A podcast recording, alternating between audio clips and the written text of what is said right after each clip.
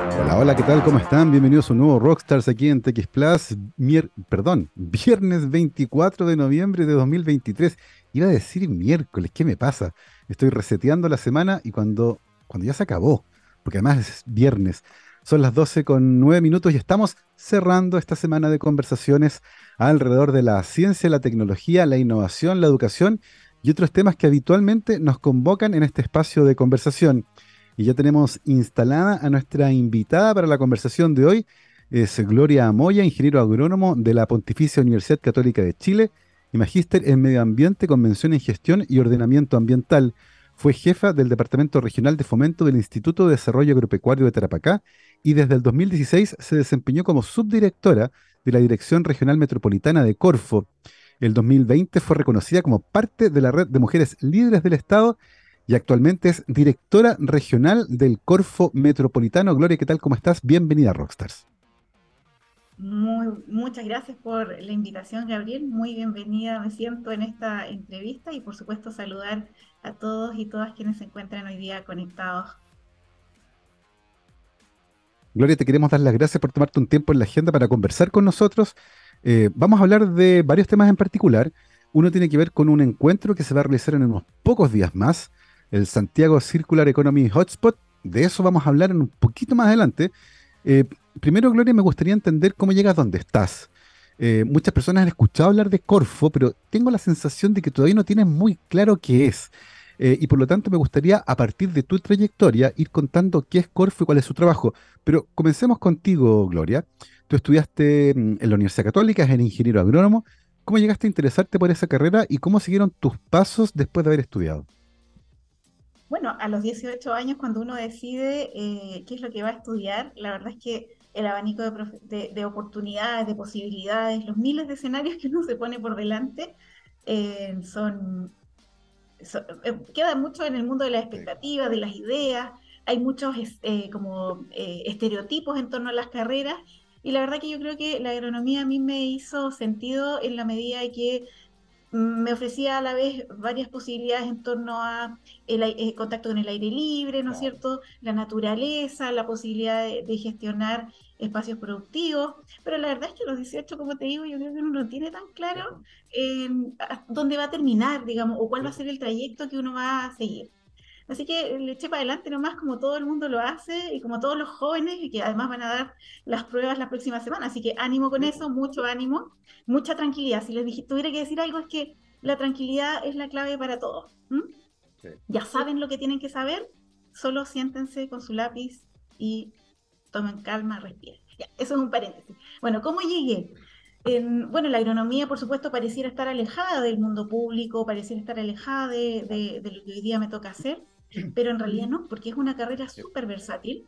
Tengo compañeros de generación eh, que están en distintas áreas, eh, desde los recursos humanos hasta la investigación, eh, son tremendamente reconocidos en su ámbito, en todos estos ámbitos que les comento. Hay otros que se dedicaron a lo productivo, a la comercialización, mm. etcétera. Otros que se dedican a innovar, eh, por ahí alguien está sacando unas uvas en Chiloé, ¿no es cierto?, para generar eh, vitivinicultura, esta vitivinicultura emergente. Entonces, es un espacio muy, muy rico. Y me, algunos también me los he encontrado en el mundo público. Ahora, creo que, bueno, mi camino comenzó cuando me fui al servicio país después de egresar y, y eso me llevó eh, de frentona a ir a conocer, ¿no es cierto?, esa agricultura que no está necesariamente en el mundo más comercial y exitoso y, y por el que nos reconocen en el mundo, sino más bien es esa agricultura que le da soporte a los territorios, que permite desarrollar formas de vida muy diversas en nuestro país, que permite sostener culturas, ¿no es cierto? Que muchas de ellas son ancestrales, a mí me tocó en el norte, en donde uno puede ir reconociendo la riqueza de la agricultura y no solo de la agricultura de nuestro país. Luego de eso, de este año precioso en Servicio País. Me quedo un poquito más en la municipalidad donde se alojó este programa, en Pozo Almonte, la, la querida Pozo Almonte.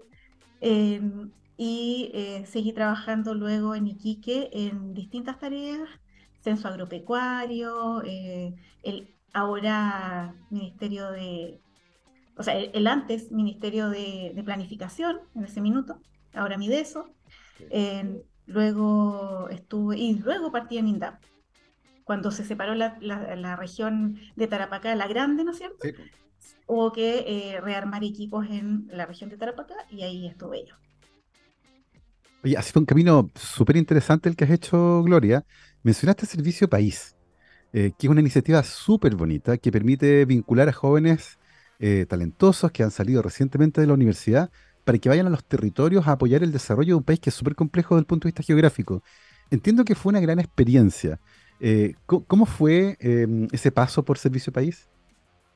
Bueno, fue un, un, momento de la vida que llevo en el corazón y yo creo que marcó de manera fundamental mi vida mm. y creo que lo ha hecho con muchas personas eh, y con muchos territorios también, porque existen lugares en donde, eh, como yo, que fui por un año y me terminé quedando 12 en la región de Tarapacá, en donde pude, eh, uno llega con la mochila, pero me devolví con una familia, con una carrera, con una inspiración. Entonces yo creo que eh, es un momento muy, muy de, crecedor, de mucho aprendizaje, porque además uno llega con toda esta energía eh, con la que uno sale a la universidad para aportar en los territorios, para, para conocer nuevas formas de, habitar los territorios y desde ahí buscar hacer el aporte desde el profesional que uno es. Y, y, finalmente ahí uno se construye mucho. Y, hay también, entiendo, Gloria, una profunda vocación de servicio eh, que tiene que ver con poner el talento también a disposición del Estado, de los territorios, de las personas, eh, que te permiten vincularte además con distintas organizaciones. Mencionaste el INDAP eh, en tu conversación. Cuéntanos un poco qué hace el INDAP y cómo como ingeniero agrónomo te vinculaste con esta institución, con los territorios. Bueno, el vínculo institucional que pude ir haciendo partió también justo en el periodo del Servicio País, porque eh, en ese espacio, eh, junto con desarrollar las iniciativas que uno puede tener en su plan de trabajo, es súper importante el vínculo. De hecho, yo creo que después de, todos estos años de carrera profesional, si hay algo que me queda claro, que la única forma de llegar a cumplir objetivos relevantes es hacerlo en colaboración y en, trabajo en red. Y eso tiene que ver, yo diría, con todo lo que hago. Sí. Entonces, bueno, ahí es donde pude conocer, entre otras instituciones, al INDAP, y por supuesto no fue difícil enamorarse de su tarea. El Instituto de Desarrollo Agropecuario eh, llega a cada rincón de Chile, eh, está ahí con los productores, con las artesanas, con el mundo rural en sus distintas formas y, fue una muy bonita forma de poder conocer eh, ese país que no es tan evidente, que no se muestra solo y que yo como santiaguina no, iba a tener otra forma de, llegar si es que no era, por un lado, a través del Servicio País y luego con el INDAP. Así es que me yo creo que tuve el privilegio de trabajar en una institución, además de ser tremendamente querida, eh, de ser ese, esa institución que mm. llega a cada rincón de Chile. Absolutamente. Oye, Gloria, ¿y qué tipo de problemáticas te tocó conocer? Eh, tuviste al final, nos contabas 12 años en la región de Trapacá. ¿Qué tipo de problemáticas te tocó conocer y que están vinculadas tanto con las personas como con los territorios y con la agricultura? Y que tienen mucho que ver, como decía, con eh, servicio público, con políticas públicas, con con finalmente tener un impacto. ¿Cuáles eran las problemáticas y cómo fueron cambiando en el tiempo eh, y que estaban vinculadas con tu trabajo? Bueno, yo creo que las problemáticas o los desafíos que tuvimos que enfrentar, y me tocó a mí en particular, pues justamente eh, pensar en agricultura en el desierto. yo creo que eso ya es, es, una, es un desafío por sí solo. Yo creo que si hay algo que a mí me, me, emocionaba y me, y me conmueve hasta el día de hoy, es la persistencia, la voluntad y el tremendo esfuerzo que le ponen los agricultores, los pequeños agricultores que hoy día persisten en el desierto, que persisten en las quebradas de la región de Tarapacá y que están ahí eh, luchando en su día a día, no solamente por mantener una actividad económica que es la agricultura, en muchos casos de subsistencia sin duda, sino también mantener una cultura, una forma de habitar el territorio que, se resiste a morir, que se resiste a, ser llevada por la modernidad, ¿no es cierto? Pero además que tiene un tremendo valor y lo bonito que me tocó ver es que eh, las nuevas generaciones estaban recogiendo eso y estaban muchos de ellos con formación, luego de haber pasado por una vida muy citadina, estar volviendo, reconociendo y recogiendo ese patrimonio que en algún minuto de sus infancias dejaron atrás. Entonces, yo creo que la valorización de los territorios, la mm. cultura que subyace, la posibilidad de mantener tradiciones, la posibilidad también de mantener sistemas que están diseñados de una forma asociada a la cosmovisión de, los pueblos originarios, pero además en mucha más armonía con la naturaleza que otros sistemas productivos estándar. es valioso porque hoy día estamos en una lógica distinta o está, o está surgiendo una lógica distinta de producir que es justamente mucho más regenerativa y desde ahí uno vuelve a consultar a mm. técnicas ancestrales y vuelve a la consulta de cómo se hacía antes para poder recoger lo mejor de eso y llevarlo a los sistemas actuales. Entonces, en este ejercicio de, de adaptarse al cambio climático y a los desafíos que tenemos, ir por ese conocimiento ancestral es un ejercicio muy, muy valioso y, hay generaciones eh, nuevas que lo están haciendo.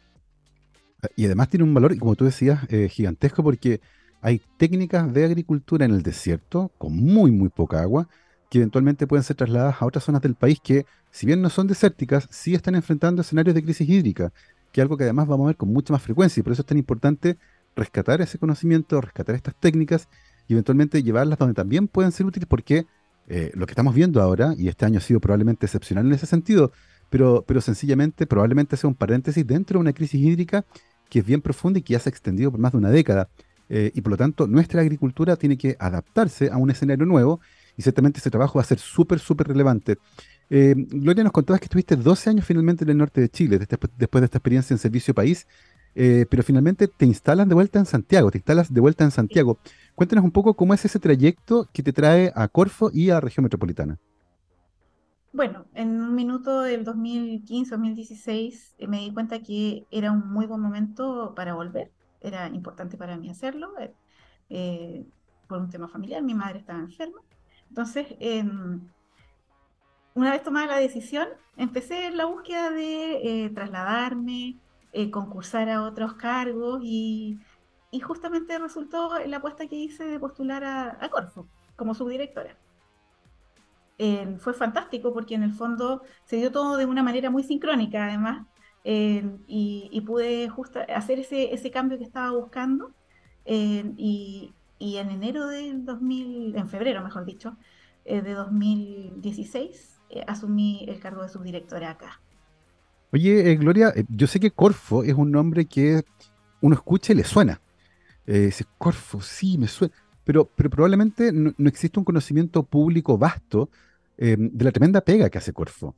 Eh, cuéntanos un poco qué es Corfo, de quién depende eh, y, qué, y cuáles son los principales pilares del trabajo que, efectúa actualmente.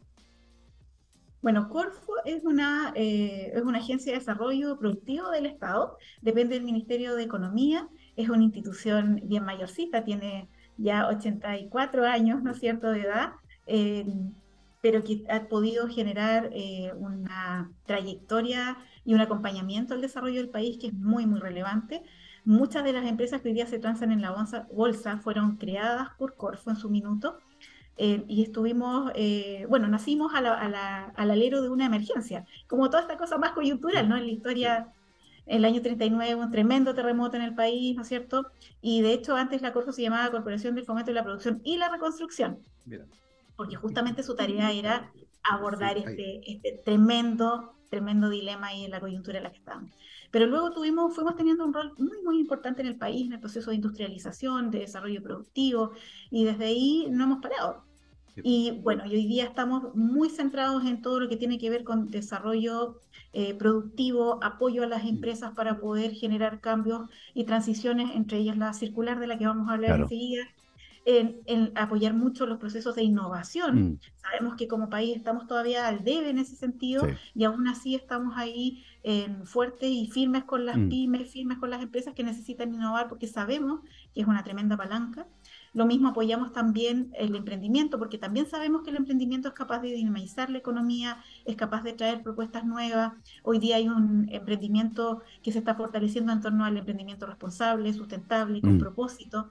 Entonces, desde ahí también apoyamos muy fuerte. Están los temas de eh, capital humano, que también son el piso desde donde se, pueden generar cambios. Gente capacitada, personas con habilidades y competencias desarrolladas son capaces de promover el cambio mm. en sus organizaciones o en otros espacios. Está la, la, bueno, desarrollo de capacidades tecnológicas, ¿no es cierto? Ahí es donde se arman eh, consorcios o proyectos ya un poquito más grandes y de más largo plazo para realizar ciertos avances tecnológicos que sean de interés para un sector en puntual. Eh, está el tema de financiamiento, donde aplican las garantías. Eh, bueno, eh, tenemos varias puertas y frentes desde donde nosotros trabajamos y bueno, y cada dirección regional metropolitana, o sea, no solo metropolitana, cada dirección regional en todo Chile hace un trabajo similar al nuestro, ¿no es cierto?, como metropolitana, mm. de poder hacer la bajada territorial de los distintos instrumentos de Corfo y, desarrollar su labor. Corfo, como tú decías, tiene instrumentos de distinto tipo que, que buscan ser como una especie de motor para el país eh, de ir haciendo que nuestra economía se vaya complejizando, generar innovación, generar eh, emprendimientos. Y, hay una, cosa que es bien interesante que es la interfaz con el mundo privado. Eh, pues esta iniciativa que viene desde el mundo de lo público, viene desde el Estado. Eh, y uno podría esperar que también las empresas también innoven ellas solas, que, sean capaces de usar sus propios recursos para generar innovación y cambiar sus modelos productivos, transitar a esas, empresas modernas del siglo XXI. Pero tengo la sensación que se requiere un apoyo, como que, como que la cultura del cambio y la innovación requiere todavía que el Estado esté muy presente. Eh, ¿Cómo es la realidad de otros países en esta área en particular? Eh, ¿cómo, ¿Cómo ves tú el mundo privado participando en estos procesos de modernización eh, que, necesariamente van a requerir una inversión inicial? y que tal vez esa inversión inicial sea un poco compleja porque no es segura y tal vez los retornos van a ser de muy largo plazo. ¿Cómo ves ese juego entre, entre Corfo y el mundo privado? O sea, yo creo que hay una buena coordinación entre Corfo y el mundo privado. De hecho, nosotros apoyamos procesos de innovación en el mundo privado, en las empresas que van requiriendo, ya sea que tengan las competencias para innovar o no, y las tengan que asociar a través del instrumento que nosotros eh, sea que despleguemos. Está también la administración de la ley más D, que permite generar franquicias tributarias para la innovación, eh, y ahí es donde creemos que hay una subutilización tremenda de esta, de esta herramienta. Si es que quien me esté escuchando eh, sepa que eh, hay, hay, hay un, un, instrumento que, va, que permite descontar impuestos por desarrollar actividades de innovación, ¿no es cierto?, dentro de la empresa, ¿no es cierto?, eh, y desarrollar mm. una innovación tipo I más D, no, no, es, no es cualquier innovación. Entonces hay que acreditar esa innovación dentro de Corfo para poder aplicar este eh, incentivo tributario. Eh, Gloria, ¿ustedes saben dentro de Corfo a qué se debe esta subutilización? ¿Es falta de conocimiento? ¿La gente considera que es muy engorroso, es complejo, las definiciones son ¿Ustedes saben en el fondo por qué, por qué no se utiliza más ese instrumento en particular? O sea, yo creo que hay algo como de piso que, que tú lo mencionaste en algún minuto, que es como cuánto todavía nos falta de, de, innovación que nace desde lo privado eh, y cuántos recursos se destinan a eso. Yo creo que todavía como país tenemos una como eh, una necesidad de crecer en la innovación que proviene y que se financia desde el mundo privado. En otros países, en, en OCDE, por supuesto, hay una proporción mucho más alta de investigación que viene del bolsillo de los privados mm. en relación a la que genera y apoya el Estado. Aquí estamos al revés. Hay la innovación está todavía descansando mucho en el incentivo que genera el Estado y, y, va un poquito retrasada en relación a los privados. Ahí tenemos un espacio que ganar y yo creo que en la medida que eso suceda también va a haber mucha más utilización de esta herramienta eh, que, como te digo, eh, tiene mucho que preocupar. ¿Mm? Absolutamente. Pasa algo parecido con, la ciencia. Eh, en Estados Unidos y en países de la OCDE, en general, el mundo privado es el que más invierte en ciencia y tecnología y el Estado tiene un rol más secundario en cuanto a financiamiento. y en países que todavía no llegan a ese nivel es al revés. El Estado sigue siendo el motor más importante que promueve la ciencia y la tecnología y en este caso también el fomento a la innovación. Eh, y es bien interesante porque se requiere hacer con los privados, con los estados, con, la, con las universidades, ¿cierto? Con el mundo de lo público también, eh, muy, muy de la mano de lo que tú decías, Gloria, al principio, de un trabajo colaborativo, interdisciplinario, eh, que está muy sentado en los territorios y que además, ojo, está preocupado de los desafíos que vienen. Y eso es súper importante también con respecto a la pega que hace Corfo, porque está mirando hacia adelante. Y justamente de eso vamos a hablar después de esta pausa musical porque entre los desafíos que estamos enfrentando, ¿cierto? Los que están vinculados con la crisis climática son probablemente los más relevantes y complejos. Y los problemas complejos hay que abordarlos por partes. Y una de esas partes tiene que ver con cómo generamos una cultura de innovación que además tiene que ver con la economía circular. Eh, y para eso Corfo está organizando eh, un encuentro sumamente interesante entre el 28 de noviembre y el 1 de diciembre que se llama Santiago Circular Economy Hotspot, que se va a realizar acá en el em, Centro Cultural La Moneda, entiendo, eh, va, a haber, em, va a haber un encuentro eh, en un formato híbrido y de todas esas cosas, de los detalles, de qué va a estar, del programa, de lo que se espera, de, cómo nace esta iniciativa, vamos a hablar después de esta pausa musical, son las 12.29. Para los desafíos de Chile, la educación es nuestra respuesta. Un mensaje de la Universidad San Sebastián que además nos deja invitados a escuchar una canción, porque hoy, vamos con efeméride también, 24 de noviembre, pero de 1991, murió el señor Farrokh Bomi Bulsara, que probablemente no les dice mucho, eh, pero si les digo que era Freddie Mercury, ahí sí que sí, les cae el tejazo. Un día como hoy, en 1991, murió Freddie Mercury, que es considerado por muchos y muchas encuestas, así lo definen, como el vocalista más importante de la música popular moderna, con un registro eh, vocal impresionante, una voz fantástica que durante años nos deleitó tanto en su carrera como mm, vocalista de la banda Queen y también en su carrera como solista. Y para recordarlo, en el día de su muerte, que conmemoramos su muerte, Vamos a escuchar una de él como solista, Freddie Mercury, Living on My Own. Vamos y volvemos. 12 con 34, estamos de vuelta aquí en Rockstars de TX Plus, viernes 24 de noviembre de 2023. Estamos conversando con Gloria Moya, directora regional de Corfo Metropolitano.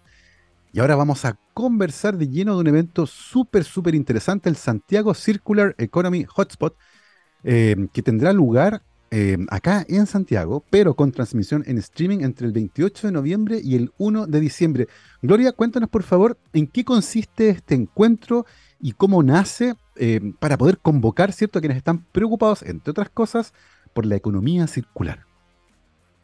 Bueno, el Circular Economy Hotspot es una es, una, es un encuentro, en el fondo, que se viene desarrollando año a año en Europa hasta este año, que cambia, desde el año aproximadamente de 2015-2016 y se ha ido desarrollando en distintas capitales europeas.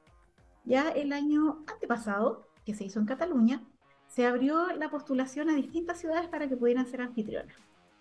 Y eso eh, fue postulado por el gobierno regional, ¿no es cierto?, a instancias, ¿no es cierto?, de la conversación. Nosotros los animamos a que se, a que se, se anotaran y se postularan como anfitriones y, eh, y fuimos seleccionados. Lo más increíble. Así que todo iba funcionando estupendamente. Y en ese sentido después seguimos trabajando con el gobierno regional hasta hoy para complementar esfuerzos y poder desarrollar este, este evento de cuatro días. Ahora, este evento, además de ser un espacio de seminario, con talleres, con conocimiento de expertos internacionales y nacionales, eh, también tiene la particularidad de contar con itinerarios técnicos en la, en la otra mitad de la jornada. Por ejemplo, ustedes van a notar un programa que el martes, miércoles y viernes es en la mañana y el jueves en la tarde, porque en, la, en el otro media jornada van a desarrollarse itinerarios técnicos. Entonces eso va a llevar a las empresas, o sea, perdón, claro, va a llevar a las empresas, aparte de los invitados que se han ido inscribiendo, que además ha tenido un tremendo interés, poderlos llevar a estas empresas haciendo un itinerario técnico en donde pueden ver expresada la economía circular de la ciudad. Entonces, la idea es que en el fondo somos los anfitriones y mostramos lo que hemos podido avanzar en economía circular. Gloria, ¿quién no debería perderse por ningún motivo este encuentro? O sea, yo creo que este encuentro toma tópicos bastante amplios, o sea, vamos a hablar de colaboración público-privada, de modelos de negocios circulares, vamos a hablar de innovación, del rol del ciudadano y los gobiernos locales, o sea, si me preguntas quién no debería faltar, yo podría decirte que nadie. nadie. Pero claro, yo creo que aquí hay un especial énfasis en empresas, en, empresas grandes, medianas o pequeñas, no hay, no hay distinción ahí porque creo que todos tenemos algo que hacer en términos de economía circular, también organizaciones de ciudadanos, de consumidores. Eh, nosotros, yo creo que en nuestra sociedad no hay nadie que no tenga un rol en implementar la economía circular. Hay una, aquí cuando hablamos de la economía circular en lo productivo, por supuesto hay que cambiar modelos productivos, ¿no es cierto? cambiar de lo lineal a lo circular, pero también hay que cambiar los modelos de consumo. Y ahí somos todos responsables, somos todos un actor relevante. También, si me preguntas quiénes no deberían perdérselo, son aquellos profesionales ya formados en formación que estén interesados en tomar conocimiento o, o actualizarse o generar redes de, conocimiento porque finalmente esto es un encuentro de ecosistema. Aquí estamos invitando a gente de la ciudad, pero también vienen de fuera de la ciudad, vienen de fuera del país y aquí vamos a poder compartir conocimiento, compartir redes, compartir contactos, porque finalmente hay muchas cosas que ya se están haciendo, eh, hay ruedas que ya están inventadas y que probablemente compartirlas y aprender de ellas es un ejercicio esencial. Absolutamente. Em, más allá de quienes no deberían perdérselo, o, del público tal vez eh, que podría sacar mayor partido de este tipo de encuentros, eh, hay algo que, tiene que ver con la economía circular como concepto. eh, que, tengo la sensación de que todavía no logra sentarse bien y como que muchas veces se confunde con el reciclaje, por ejemplo. Pero, pero es mucho más complejo que eso la economía circular en términos de lo que se puede lograr con ello. Hoy por hoy, Gloria, ¿cómo entendemos a la economía circular, particularmente en este contexto de crisis climática? O sea, yo creo que una forma como quizás inicial de entenderla a veces es por oposición. Tenemos este modelo lineal, ¿no es cierto?, que extrae, produce, consume y desecha, ¿no es cierto?, que no termina en ninguna parte, digamos, en donde se aprovechen estos, estos, estas puntas del hilo, versus esta otra que se propone que es la circular, ¿no es cierto?, que tiene que ver con poder eh, ser, hacerse unos responsables, como se dice por ahí, de la cuna a la cuna, desde el origen y, e intentar buscar la forma de que ese mismo producto que partió en un, en un diseño, en, una, en, una primera, en un primer paso, ¿no es cierto?, pueda volver y eh, a través de todo su ciclo de vida, ¿no es cierto?, de producción, uso, consumo, y ahí buscamos alternativas. ¿Qué hacemos después de su consumo? Eh, lo desechamos, lo reciclamos, lo reusamos, lo remanufacturamos y de esa manera llegamos a extender su vida útil. Los principios de la economía circular buscan justamente retener lo más posible los materiales con el más alto valor posible, el máximo tiempo posible. Entonces, cuando hablamos de economía circular, hablamos de una estrategia de retención de valor eh, eh, en términos económicos. Retención de valor lo más posible en los sistemas antes de que ese material, ese producto, o bien que sea fabricado y usado, tenga que terminar sus días eh, de la performance. Entonces, yo creo que ahí hay, un primer, un, primer mm. principio. Lo otro es que seamos capaces de eh, intentar en este ejercicio del producir y consumir, mm. eh, tratar de regenerar nuestros espacios. Hay muchos de nuestros espacios naturales y, de, y, donde estamos insertos han sufrido deterioro por este sistema productivo lineal. Entonces, la economía circular justamente busca eh, regenerar, eh, opera con este principio de la regeneración, intentar restituir aquellas condiciones que hemos alterado. Mm. Entonces, desde ahí hay mucho que podemos hacer por buscar reducir el impacto de lo que producimos y mm. consumimos, ¿no es cierto?, en el medio ambiente. Y ahí yo creo que es súper importante lo que tú dijiste. Economía circular no es reciclar. El reciclaje es una de las muchas opciones de la economía circular y de hecho es de las menos valiosas dentro de todas las opciones que hay y en donde nos jugamos realmente el impacto de lo que hacemos y producimos está en el diseño. Entonces, claro, mm. yo, o sea, hay que entender que la economía circular eh, está viviendo, vive un proceso también de evolución. Hoy día se está instalando desde, la desde el reciclaje y está súper bien porque estamos hasta acá de residuos y hay que resolverlo pero en algún minuto esperamos que esto cambie su centro de gravedad y se concentre mucho más en las acciones preventivas, es decir, en el diseño, en la, en la posibilidad de que antes de fabricar nada y, después darnos de cabezazos qué hacemos con esto, lo pensemos tan bien que los residuos generen o que no generen residuos, porque todo en el camino va a irse acoplando a otros sistemas de uso y reuso. Mm. ¿Mm? Eh, es súper interesante porque es una forma es una forma nueva, más responsable, más inteligente de producir y de consumir, eh, que tiene en cuenta los impactos futuros de lo que estamos haciendo y cómo eh, un producto en particular genera una, una, serie de efectos sobre los ecosistemas, sobre el planeta, sobre nuestras vidas, que en el mediano o largo plazo, incluso en el corto plazo, pueden ser eh, catastróficos. Por eso hay que repensarlo. esta idea de, de, producir y consumir como a tontas y a locas se, se acabó y ahora hay que pensarlo de una manera mucho más adecuada desde el diseño, como decía Gloria, para que después una cadena se pueda acá unir y pueda generar una respuesta que nos permita enfrentar varios de los problemas que tú describías. Em, este encuentro se realizará entre el 28 de noviembre y el 1 de diciembre en el Centro Cultural La Moneda. Es un encuentro presencial, pero que también será transmitido por streaming y contará además con expositores tanto nacionales como internacionales. Y ahí hay nombres súper interesantes con, historias vinculadas a este concepto que también es muy relevante, Gloria. Eh, ¿Nos puedes adelantar un poco eh, quiénes serán eh, las personas que vienen a este encuentro y cuál es el aporte que se espera que tengan? Bueno, vamos a tener a Pedro Prata, vamos a partir con el día 1, que es un representante de, la Fundación Ellen MacArthur, que ha sido líder en la promoción de la economía circular en el mundo. él es una persona que tiene una tremenda trayectoria en la transferencia de este conocimiento y creo que aquí tenemos un expositor de lujo que no nos podemos perder. Sí, bueno, durante el, durante el resto de la jornada eh, vamos a tener otros eh, eh, expositores nacionales e internacionales, a Joan Mas Albellés, que es de Cataluña, que justamente él tiene a, su cargo ¿no es cierto? un equipo importante de innovación en este, mm. en este país y desde ahí ha generado muchas soluciones y ha incentivado el desarrollo de innovación en la mm. línea. Vamos a tener a líderes también nacionales en donde también poder ver y apreciar en qué estamos en economía circular, cómo desde la construcción hemos estado avanzando, cómo eh, desde el mundo del desarrollo de nuevos productos y nuevos servicios estamos avanzando, cómo desde la industria hay una preocupación mm. en este sentido, creo que es súper importante, así como también conocer algunos casos de éxito, que la idea es que puedan inspirar y entregar conocimiento del área, por supuesto, pero además inspirar a las empresas en sus distintos tamaños para que se animen a implementar estos proyectos de transición. Es súper interesante este encuentro en ese sentido porque permite empezar a generar un ecosistema eh, de individuos, de empresas, de personas, de comunidades, de organizaciones que ya están pensando hacia adelante con el sello de la economía circular.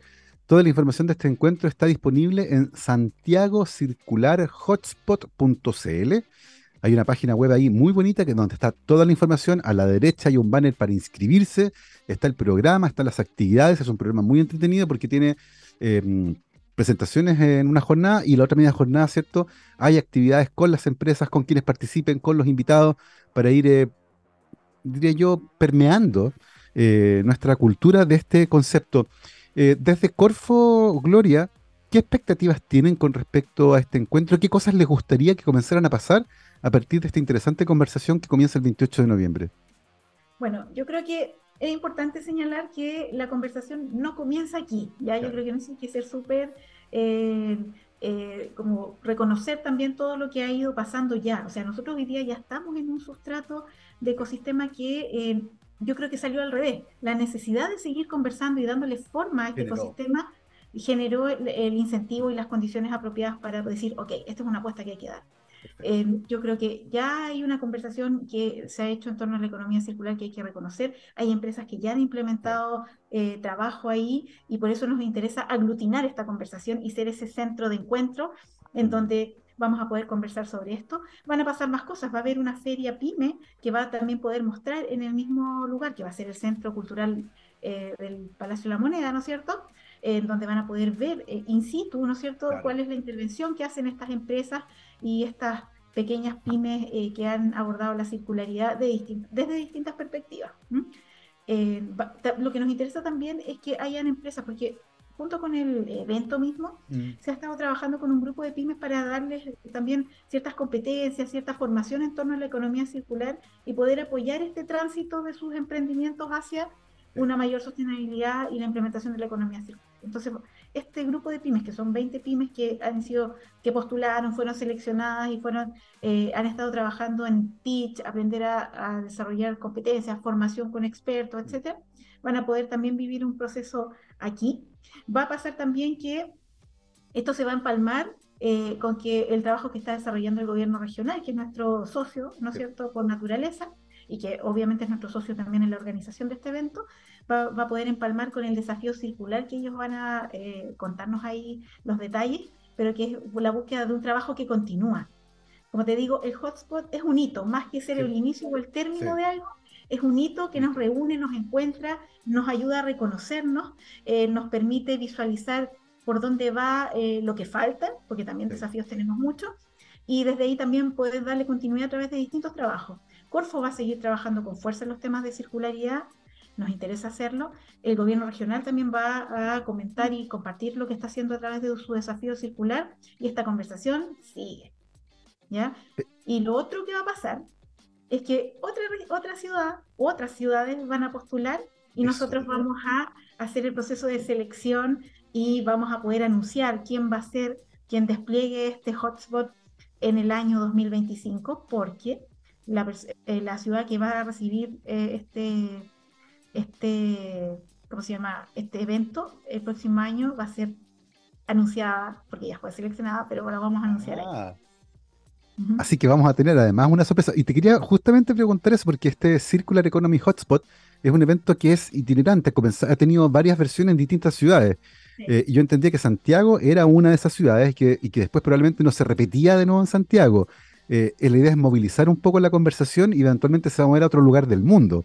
Y ese anuncio lo van a hacer en, eh, ahora entre el 28 y el 1.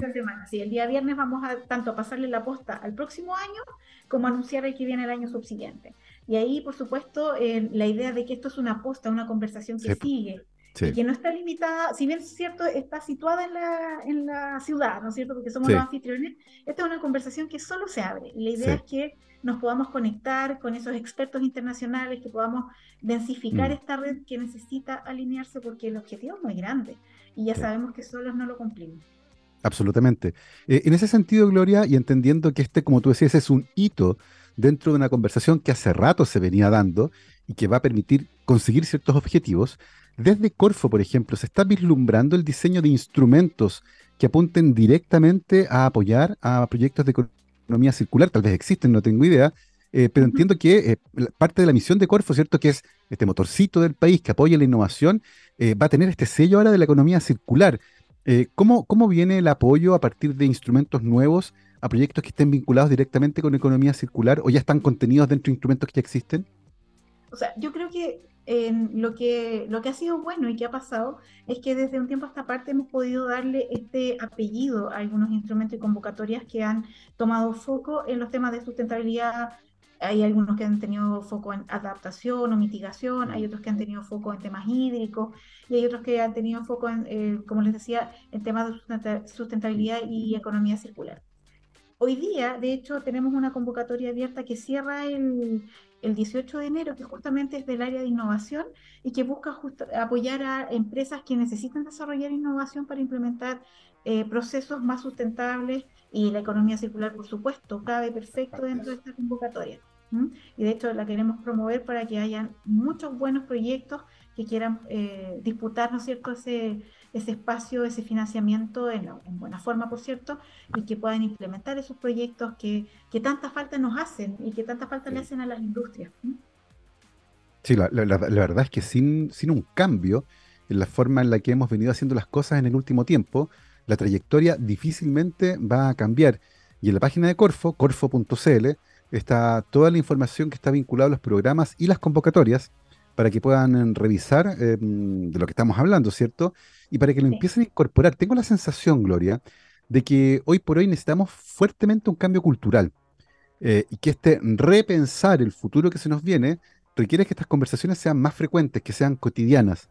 En ese, en ese sentido, este encuentro que tendrá lugar en el eh, Centro Cultural del Palacio de la Moneda entre el 28 de noviembre y el 1 de diciembre, y que es además absolutamente gratuito, se pueden inscribir ahí en la página web, eh, es presencial y también por streaming, es importante para eso, para generar como esta conversación eh, en ese sentido, Gloria, ¿cómo, ¿cómo se hace después el seguimiento a esta conversación?